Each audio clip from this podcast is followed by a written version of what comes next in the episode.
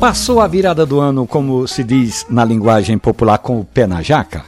As dores de cabeça ainda não foram embora. A solução pode ser uma boa dose de cafeína, essa importante substância presente no café. Você vai encontrar cafeína também no chocolate, nos chás, em alguns refrigerantes, mas eu vou falar sobre a cafeína no café.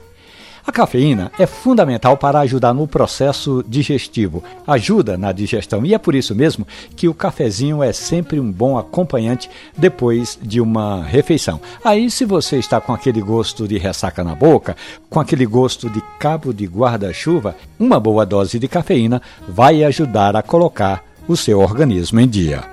Essa dica e outras tantas do mundo do café você encontra diariamente aqui na Rádio Jornal, na página da rádio e nos aplicativos de podcast. Café e Conversa. Um abraço, bom café.